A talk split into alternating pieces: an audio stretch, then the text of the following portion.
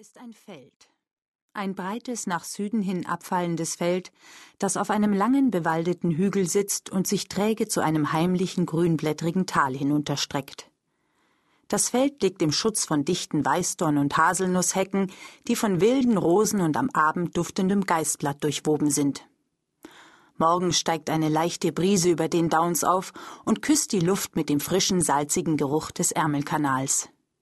Ja, so herrlich ist die Luft hier oben, dass man glauben könnte, man wäre im Paradies gelandet.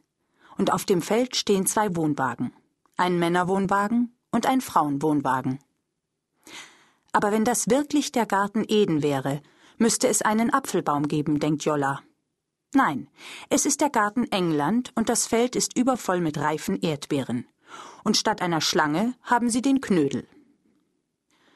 Jolla, eine zierliche, doch wohlgerundete Person, sitzt auf der Eingangsstufe des Frauenwohnwagens und während sie sich die Zehennägel fuchsiapink lackiert, beobachtet sie, wie unten am anderen Ende des Feldes Knödels Land Rover durchs Tor fährt und vom Beifahrersitz die neue klettert. Obwohl sie mehr Frauen als Männer sind, ist der Frauenwohnwagen kleiner. Ein schlichter Vierbettkarawan, wie man in sich hinten ans Auto hängt, wenn man an der Ostsee Ferien macht.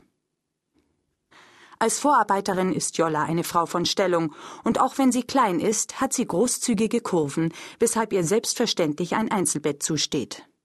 Martha, ihre Nichte, hat die zweite Einzelkoje.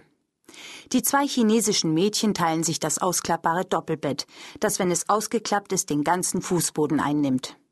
Das war's. Kein Platz für noch jemand. Die vier haben ihr Bestes getan, um den Wohnwagen freundlich und gemütlich zu machen. Die chinesischen Mädchen haben Bilder von Tierbabys und David Beckham an die Wand gehängt. Martha hat neben Beckham ein Bild der schwarzen Madonna von Chen Stochau gehängt. Jolla, die Wert darauf legt, dass es gut riecht, hat in einem Becher einen Blumenstrauß aufgestellt. Heckenrosen, Lichtnelken und weißgoldenes Geißblatt. Die vier Frauen haben ein Geschick darin entwickelt, einander aus dem Weg zu gehen. Mit weiblichem Feingefühl gleiten sie auf dem engen Raum aneinander vorbei ganz anders als die Männer, die zu Schwerfälligkeit neigen und unnötig Platz einnehmen, auch wenn sie natürlich nichts dafür können und auch ihre Vorzüge haben, von denen später die Rede sein wird. Die neue. Da stolpert sie mir nichts, dir nichts in den Wohnwagen herein und wirft ihre Tasche mitten auf den Fußboden. Sie ist aus Kiew, sagt sie und guckt sich um mit einem Lächeln im Gesicht. Irina heißt sie. Sie sieht müde und unordentlich aus und riecht ein bisschen nach Frittierfett.